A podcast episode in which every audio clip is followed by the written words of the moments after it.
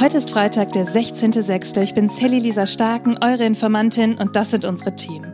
Sollen wir keine Kinder mehr auf die Welt setzen, weil die Gefahr durch künstliche Intelligenz zu groß ist? Ja, davor warnt gerade ein KI-Experte. Stress und Wut im Job steigen in Deutschland. Was können wir dagegen tun? Ja, und was machen wir eigentlich mit den hohen Umfragewerten der AfD? Ihr Lieben, all das bespreche ich heute mit meiner wundervollen Gästin Jana Linke. Los geht's. Die Informantin. News erklärt von Sally Lisa Stark.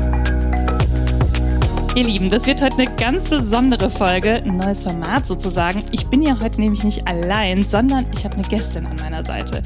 Ich habe mir überlegt, es wäre doch einfach schön, wenn wir freitags ab und an mal die Woche etwas anders ausklingen lassen. Ja, und dann schauen wir doch mal, was die Woche so wichtig war. Aber klar, wir gucken uns auch weiter die aktuellen News an.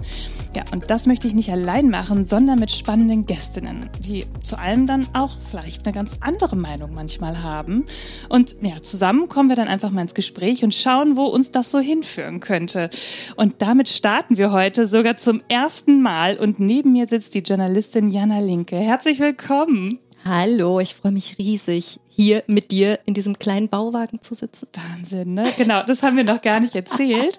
Aber erstmal stelle ich dich vor, Jana, denn ich glaube ja, du bist so ein Allround-Talent. Du bist Journalistin, du bist Redakteurin bei NTV, du bist Podcasterin mit dem Podcast How to Hack by Business Punk. Ja, und jetzt sitzen wir heute zusammen und erzählen uns ganz viele spannende News. Und du hast es gerade schon gesagt, wir sitzen in einem Bauwagen. Wo sind wir denn? Mhm. Wir sind hier auf der Hinterland of Things. Das ist eine Startup-Konferenz in Ostwestfalen-Lippe. Ich komme tatsächlich ursprünglich hierher. Ich bin hier geboren und aufgewachsen. Dann bin ich irgendwann nach Das Köln. ist bei so vielen so, ne? Ich hab, das haben wir schon Ja. am Telefon gesagt. Immer wenn ich mit Leuten spreche, sagen die, ja, ich komme auch aus deiner Nähe. Ja, genau. Bielefeld, was es eigentlich gar nicht gibt. Du Genau. kannst sagen, es gibt es. Genau, es ist eine Startup-Konferenz, die echt toll ist. Also ich komme gerade vom Panel. Ist krass. Ja. Echt schön. Und jetzt sitzen wir genau in so einem Tiny House hier, in so einem Podcast-Haus und nehmen diese Genau. Folge auf. Aber Jana, du bist ja eigentlich gerade so reingestolpert, weil du warst gerade auch auf einem Panel. Und was ging's denn da? Ich bin tatsächlich gerade vor einer Minute hier reingestolpert. Das passt ziemlich gut. Äh, ich saß mit den führenden VCs, also Venture Capital Fondsvertretern. Das sind die Leute, die den Startups Geld geben auf der Bühne. Und wir haben darüber gesprochen, wie sieht denn die Zukunft der Startup-Welt aus? Weil gerade ist es super schwierig für Startups Geld zu bekommen. 2021 war ein riesiger Boom. Da hat wirklich nicht fast jeder Geld bekommen, aber viele. Und dann ist es 2022, die Investments in Startups um 43 Prozent eingebrochen. Wow. Ich habe auch im Publikum nachgefragt, wie ist denn die Stimmung gerade? Nicht so gut wahrscheinlich, ja. Nicht so gut. Also es ist nicht mehr so einfach an Geld Ja. zu kommen, aber es gibt immer ein Aber. Es gibt so Hot Topics wie zum Beispiel Climate Tech oder künstliche Intelligenz. Da wird gerade richtig viel Geld reingesteckt. Als hättest du gewusst, über was wir jetzt als erstes reden. Ich habe nämlich Hör doch auf. Ich habe das erste News-Thema mitgebracht und ich habe mir was ganz Besonderes dafür ausgedacht. Ich habe heute Morgen so ein bisschen äh, ja, die Schlagzeilen angeschaut und dann dachte ich bei künstlicher Intelligenz, Janas Thema, was Mhm. du, du kennst dich dazu aus. Ich google mal die Schlagzeilen von heute zu künstlicher Intelligenz, was da so passiert ist. Ich lese dir die jetzt mal vor. Oh ja, bitte. Frau ist mit KI-Mann verheiratet. Bekommen Sie keine Kinder, wenn Sie noch keine haben, warnt KI-Experte Mo Gadat.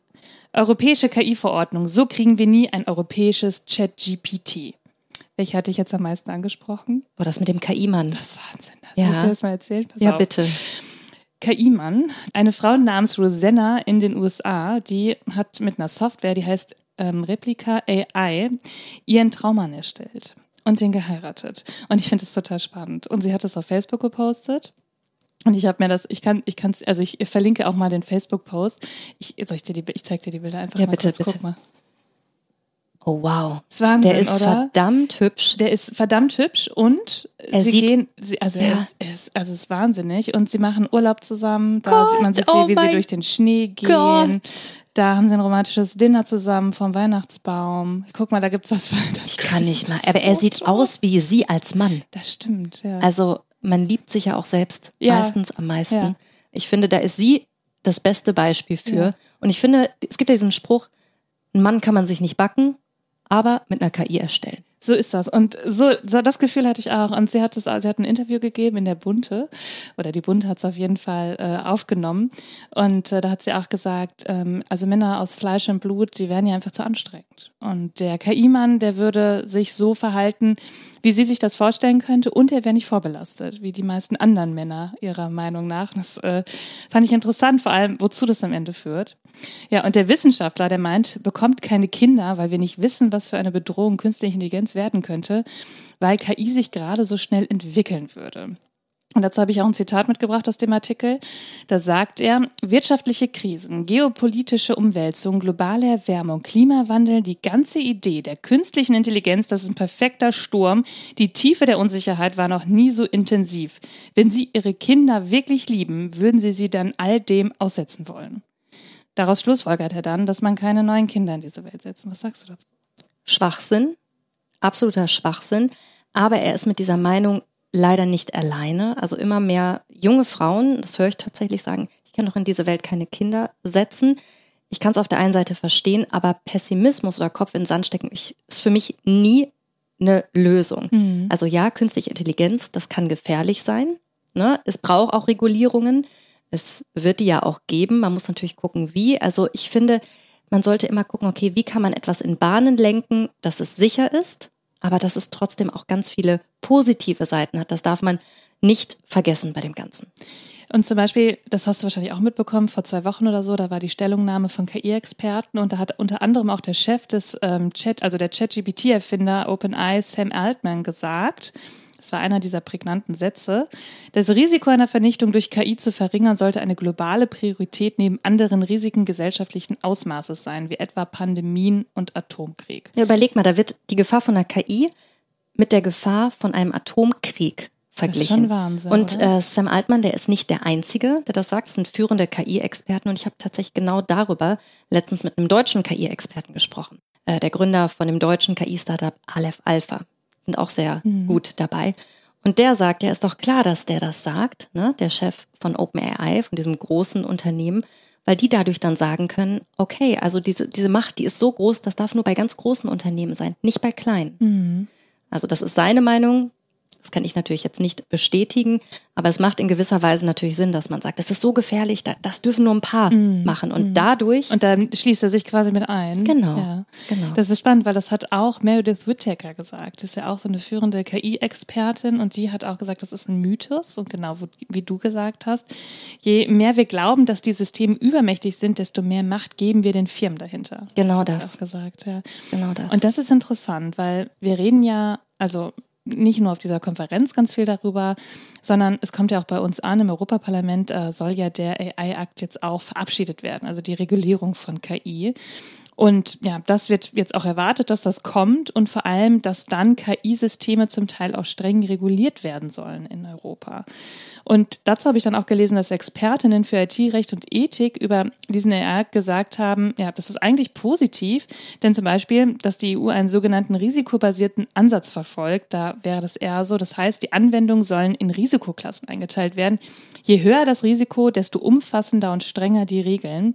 Das wird beispielsweise ein KI im Bereich Strafverfolgung, das könnte da dann stärker reguliert werden als ein Chatbot. Mhm. Obwohl ChatGPT da auch relativ hoch eingestuft ja. wurde und Sam Altmann auch darüber gesagt hat, okay, wenn das so durchgeht, dann müssen wir uns zurückziehen äh, aus Europa. Ich glaube, das hat er auch wieder zurückgenommen. Mhm. Aber was ganz krass ist bei diesem AI-Act, der ist eigentlich schon wieder komplett überholt. Mhm. Weil es alles so schnell geht. Weil es alles ja. so schnell geht. Und das finde ich so krass und das ist so mein Learning auch diesem AI-Act und generell der Politik. Die Politik muss schneller werden, weil Unternehmen sind immer schon zehn Schritte voraus und dann kommt die Politik mhm. hinterhergehetzt und hey, hält die Leute fest, so hinten am Schlewittchen, warte, warte, bitte, du musst aufpassen, das darfst du nicht. Wir müssen erst sind, dieses Gesetz verabschieden. Ja, genau. Und die sind, so lange stehen. Die sind einfach schon im Marathon-Modus. Mhm. Wahnsinn. Und äh, die Politik geht noch spazieren oder ist am Walken. Ja. So, das ist das Problem. Und was würdest du selber sagen? Soll, was sollte die Politik denn besser machen an deiner Stelle? Was würdest du meinen?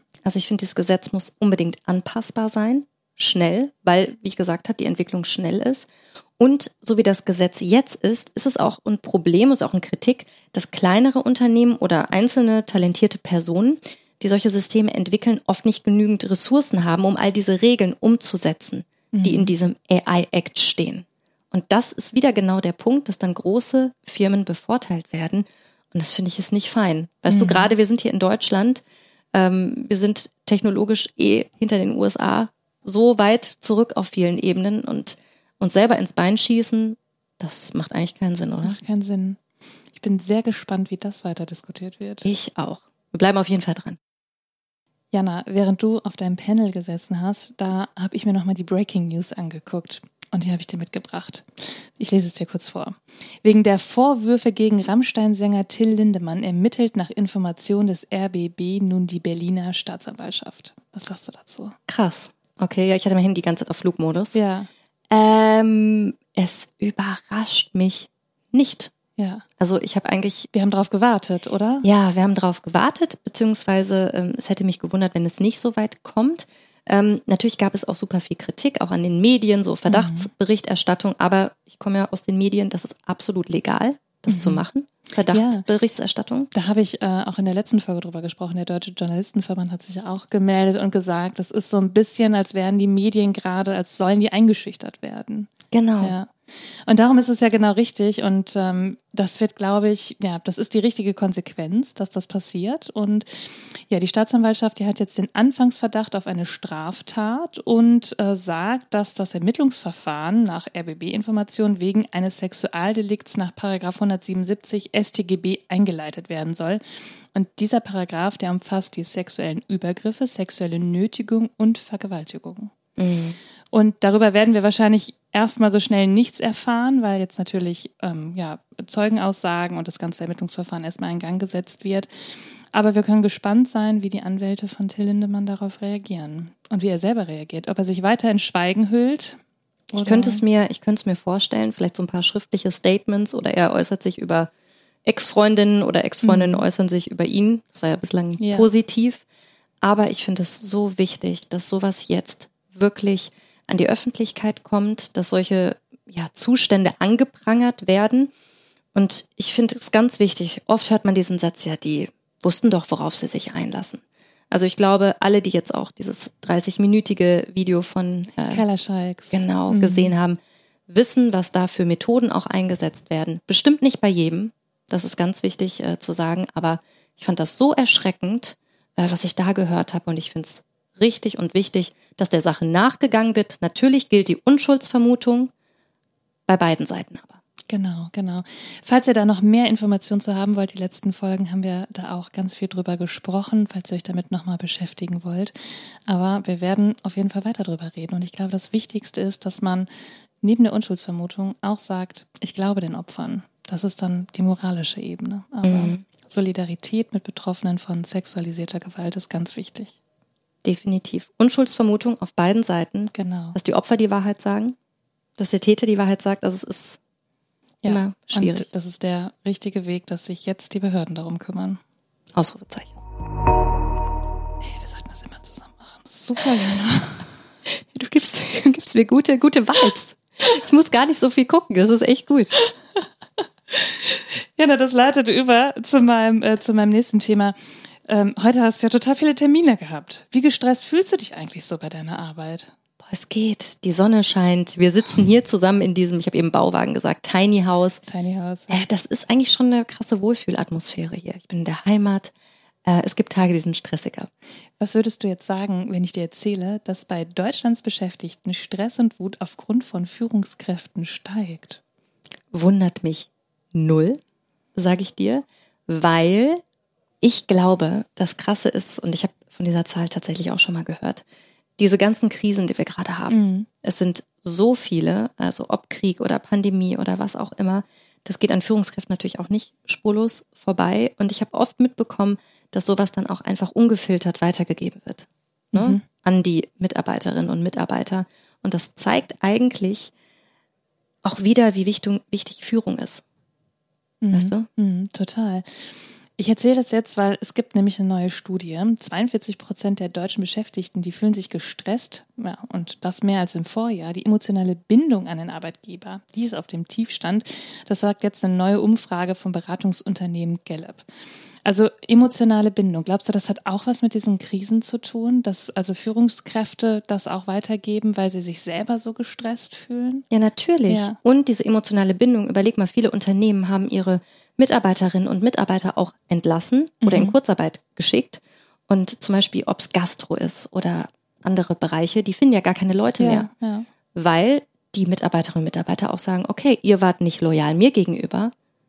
Na, natürlich war es auch teilweise auswegslos, aber Mhm. jetzt bin ich auch nicht loyal meinem Arbeitgeber gegenüber. Und wenn ich noch zurückdenke, äh, vor 20, 30 Jahren, da war, ich glaube, das auch viel höher, die Zahl, also dass man eine emotionale Bindung hatte Ja. zu seinem Arbeitgeber. Das hat sich einfach verändert. Und wenn man sich jetzt die Gen Z anguckt, Ich wollte gerade sagen, der Generationskonflikt, der ist, glaube ich, auch einfach, der ist ja omnipräsent, genau in dem Total. Thema. Vier-Tage-Woche ist für mich immer das liebste Beispiel. Mir ist sein Name empfallen, der Vorsitzende des Arbeitgeberverbandes war es, glaube ich, der gesagt hat, die haben alle gar keinen Bock auf Arbeiten. Haben wir auch schon drüber gesprochen. Und das, da merkt man das, glaube ich, wie das so ein bisschen zusammengeht. Ne? Also Ja. zu sagen, was, was zeichnet eine gute Führungskraft heute aus? Das ist wahrscheinlich nicht nur der Obstkorb im Gesundheitsmanagement. soll ich dir sagen, was das Allerwichtigste ist? Ich, das wäre meine nächste Frage gewesen. Es ist emotionale Führung. Ich finde, das ist das absolute Buzzword gerade. Da hat Lena Rogel, äh, Microsoft-Managerin ist sie, ein tolles, ein tolles Buch geschrieben. Genau. Das liegt auch in meinem Regal, ja. Das ist super. Und ich hatte mit ihr auch einen Podcast aufgenommen. Da habe ich so viel mitgenommen, weil du bist als Führungskraft heutzutage, du brauchst ganz andere Fähigkeiten. Du musst den Leuten zuhören, du musst Emotionen deuten, aber ganz wichtig, du kannst auch deine Emotionen weitergeben Ja. und sagen, hey, ich fühle mich heute so und deswegen bin ich so. Also es wird alles menschlicher. Das Arbeitsleben wird menschlicher. Ne? Ja. Es gibt ja auch dieses Work-Life-Blending, dass das alles so ein bisschen mehr verschmilzt. Und das kann man positiv und negativ sehen. Aber ich finde, man kann nicht sagen, ich bin privat eine andere Person als, Als auf der Arbeit. genau, auf jeden das geht Fall, nicht. ja. Dann bist du doch schizophren. Ja. Also ich bin im Job oder ich bin jetzt, wie wir beide hier reden, genauso wie ich auch im Privatleben bin. Und das ganz große Wort Authentizität, das gilt im Privatleben und im Berufsleben. Und was machen wir jetzt, dass das bei den Führungskräften ankommt? Hm. Eigentlich brauchen die alle eine Schulung bei Lena Rogel zur emotionalen Bindung. Lass sie mal fragen. Wir fragen Vielleicht macht sie das. Das wäre gut. Das wäre richtig gut. Du hast ja gerade schon erzählt, dass du aus der Region kommst. So, eigentlich hätte ich dir jetzt nämlich die Frage gestellt, so, ob du irgendwie in, in deiner letzten Zeit mal eine Kommunalwahl miterlebt hast, aber die haben wir gleichzeitig miterlebt. Darum machen wir jetzt mal ein Rätsel oder wir stellen uns ein Szenario vor. Stell dir mal vor, die Landratswahlen, die sind jetzt. Und dann tritt da ein Typ von der AfD an und der gewinnt fast. Ja. Vor ein paar Jahren hätte ich wahrscheinlich noch zu dir gesagt, nee, komm, das passiert Auf gar nicht. keinen Fall. Gar keinen Fall. Die AfD, das ist ja ein Sturm im Wasserglas. Jetzt ist das aber nicht mehr so. Die AfD hat ziemlich hohe Werte und dazu habe ich dir eine aktuelle Meldung mitgebracht. Im Rennen um das Landratsamt in Sonneberg in Thüringen ist der AfD-Kandidat Robert Sesselmann knapp gescheitert. Zwar erreichte er die meisten Stimmen, er verfehlte jedoch die notwendigen 50 Prozent. Es geht in die Stichwahl. Das müssen wir uns noch mal kurz auf der Zunge zergehen lassen. Er hat die meisten Stimmen erreicht. Er könnte also der erste AfD-Landrat werden. Was fühlst du, wenn ich dir das vorlese? Übelkeit. Ich glaube, das trifft es eigentlich ganz gut. Und Wut, aber auch Verständnis, weil es für mich eine, ja, eine schlussfolgernde Entwicklung ist in den letzten Monaten vor allen Dingen. Das passt dazu. Die Umfragewerte, die bilden ja eigentlich genau das ab. Ich würde dir die auch noch mal ganz kurz vorlesen. Die AfD liegt gerade bei 19 Prozent und ist damit die zweitstärkste Partei nach der CDU mit 29 Prozent. Die SPD, die Kanzlerpartei, muss man dazu sagen, liegt bei 18 Prozent, also unter der AfD. Die Grünen bei 14 Prozent und die FDP bei 7 Prozent. Jana, wird die Ampel abgestraft? Definitiv. Und ich sag dir, die AfD hat auch nicht so hohe Umfragewerte, weil die so eine tolle Arbeit machen, sondern weil die Ampel gerade so ein schlechtes Image hat. Da ist der Name dein Programm. Wir suchen uns eine Alternative. Ja, und dann genau nehmen wir das. die. Ja. Genau das.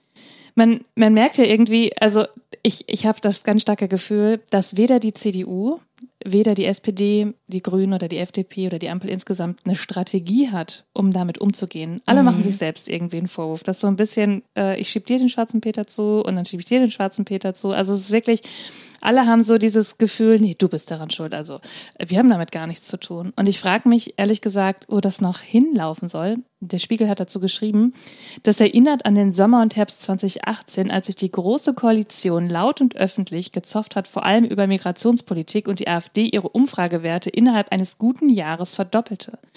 Also eigentlich merkt man doch, sobald wir Krisen haben und die, ehrlich gesagt, die Ampel streitet sich ja fast jede Woche, Und sobald man dieses Verunsicherungsgefühl noch viel, viel mehr hat bei den Menschen, dann hilft das klassischerweise populistischen und extrem rechten Parteien.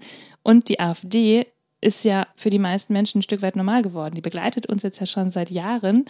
Und dann können sich immer mehr Menschen vorstellen, sie zu wählen, obwohl diese Partei in großen Teilen ja rechtsextrem ist. Ja, es ist total verrückt, aber ich finde, da passt auch wieder dieser Spruch, wenn zwei sich streiten oder bei der Ampel drei, dann freut sich der dritte oder der vierte. Mhm. Und genauso ist es, es sind diese Streitereien, die einfach dafür sorgen, dass die AfD halt jetzt so hoch geht. Der Bürger oder die Bürgerin hat einfach das Gefühl, okay, die sind sich nur am Streiten, da passiert nichts mehr. Mhm. Ich habe irgendwie das Vertrauen verloren. Die AfD hat ja auch eine Zeit, wo die sich richtig gestritten haben, wo sie da ihren Vorsitzenden Meuthen ja. rausgeschmissen da haben. sie auch schlechtere Umfragewerte. Genau, und genau. jetzt, du musst mal drauf achten, die vermeiden möglichst jeden öffentlichen Streit. Mhm. Absolut. Die haben daraus gelernt. Genau. Ja. Und ich würde dazu sagen, nicht die, also die anderen entscheiden, die Parteien in Deutschland, nicht die AfD. Mhm. Weißt du, wie es weitergeht. Also es ist nicht, wie sich die AfD verhält oder was die besonders gut macht, sondern wie sich die anderen verhalten, das wirkt sich auf die Ergebnisse von der AfD aus. Und das finde ich super spannend. Am Montag in der Folge habe ich über Markus Söder gesprochen, der bayerische Ministerpräsident, der in Erding auf dieser Heizungsgesetz-Anti-Demo von AfD-Anhängern und Querdenkern waren, war mhm. und da ausgebuht worden ist und dann am Ende gesagt hat, haut ihr doch ab. Genau, ich hab's, ich hab's auch gehört. Ich habe mich kaputt gelacht. Mich kaputt gelacht. Man hat richtig gemerkt, wie, also ich glaube, dass man gerade bei CDU und CSU merkt, dass sie versuchen, am rechten Rand zu fischen und WählerInnen zurückgewinnen, aber dadurch eigentlich das Gegenteil verursachen, weil die Menschen noch saurer werden, sich noch verunsicherter fühlen durch das, was passiert. Und dass dann wie der ähm, Aiwanger, der, der äh, stellvertretende Ministerpräsident von Bayern, auf die Bühne geht und wirklich sehr, sehr rechtspopulistische Sätze sagt, da, da merkt man, wie verunsichert auch also PolitikerInnen dadurch sind und, und sich mm. mehr anbiedern. Natürlich kann man bei ihm, glaube ich, auch sagen, dass er es wahrscheinlich auch so gemeint hat, aber trotzdem merkt man, dass der Ton rauer wird bei den Politikern. Total, das ist pure Verzweiflung. Mein Rat wäre einfach weniger streiten, ein bisschen mehr Harmonie versuchen, ja. auch wenn es schwierig ist. Ich glaube, das ist das Mittel, um der AfD ein bisschen den Wind aus den Und Segeln bessere zu nehmen. Kommunikation, erklären, was man macht. Ja. Ich glaube, ähm, das ist ja auch der Ansatz des Podcasts, dass wir erklären, um was es geht, weil wann hat man die Ressourcen, sich über alles zu informieren? Mhm. Und diese Kommunikation, die müsste in großen Teilen ja eigentlich noch mehr von der Politik übernommen werden. Politische Bildung, das müsste einer der größten Aufträge doch gerade eigentlich sein, dass die Leute verstehen, was passiert, dass sie sich nicht verunsichert fühlen, dass sie mitgenommen werden und dass Politik transparent und ehrlich handelt. Ich sage, Kommunikation ist eigentlich immer das Ding warum es schief geht. Wahrscheinlich in der Politik und in Beziehungen auch. Olaf Scholz müsste auch diesen Workshop bei Lena Rogel machen zur emotionalen Bindung seiner also, WählerInnen. Ich, das möchte ich sehen. Also ich glaube, wir haben genug Teilnehmer schon zusammen. Wir rufen sie gleich mal an danach. Wir rufen sie gleich mal an. Dazu muss man natürlich sagen, dass diese Umfragen, über die wir jetzt auch gesprochen haben, das sind die aktuellen Meinungen und die zeichnen natürlich jetzt keinen nächsten Wahlausgang aus, aber es ist besorgniserregend. So, Jana, und du hast uns Good News mitgebracht zum Schluss dieser Folge. Ja, und weißt du was, ich gucke hier gerade aus dem Fenster raus, aus unserem Tiny House und es scheint die Sonne. Es ist richtig heiß. Hast hab, du dich gut eingecremt? Ich habe mich schon gefragt, ob ich mich bei diesem Fenster hätte eincremen müssen. Mir wird schon richtig warm auf jeden Fall. Ja, ich gucke auch die ganze ja. Zeit, ob es schon rot wird. Ich bin auf jeden Fall nicht eingecremt. Ja. Wenn dir das jetzt in Holland passiert wäre, dann gäbe es eine Lösung. Und zwar wurden da jetzt Sonnencremespender aufgestellt am Strand kostenlose Sonnencreme für alle. Ist das, das nicht ist geil? das ist der Wahnsinn. Ja. Und die haben das doch umfunktioniert, oder? Das waren ja diese Desinfektionsspender vorher. Genau also, das. Die stehen doch in Deutschland auch überall noch rum. Ja, was passiert damit gerade? Ja. Genau. Also, die Technologie. Besten, genau, Technologie. Die besten Good News am Ende dieser Folge. Wir müssen diese Desinfektionsspender genauso umgestalten. Und weißt du was, da können wir den Bogen perfekt hier zu dieser Startup-Veranstaltung ja. wieder spannen. Weil genau darum geht's ja auch hier. Ne? Die Situation ist bestimmt nicht die coolste in der Welt, aber es gibt Ideen und Technologien, auch von Startups oder in dem Fall war es ja auch ein Krankenhaus, äh, das die Idee hatte, eine Ärztin auch. Und damit können wir schon echt ein paar Dinge besser machen. Man muss nicht den Kopf in den Sand stecken, das ist ganz wichtig. Ja, und dann muss man sich eincremen, wenn man unter der Sonne liegt. Immer. Immer. Immer. Ich creme mich immer ein. Vor allem im Gesicht. Sonst 50, ja. überall. Ja, richtig gut. Danke, dass du da warst, Jana. Oh, vielen Richtig schön. Dank. Machen wir das nochmal? Ey, das müssen wir nochmal machen. Es hat richtig viel Spaß gemacht. Super. Toll. Ich komme immer gerne nach Bielefeld. Schön, ich freue mich. Ich mich auch. Ihr Lieben, das war schon wieder für diese Woche. Ihr findet wie immer alle Quellen und Informationen in den Shownotes. Informiert euch selbst, sprecht darüber, bildet euch eure eigene Meinung. Schreibt mir, wenn ihr Fragen habt, Anregungen oder schickt mir auch eine Sprachnachricht auf Instagram. Ich freue mich über alles, was ich von euch lese. Und dann hören wir uns nächste Woche wieder, denn irgendwas passiert ja immer. Bis dann. Die Informantin. News erklärt von Sally Lisa Stark. Eine Produktion von 7 One Audio.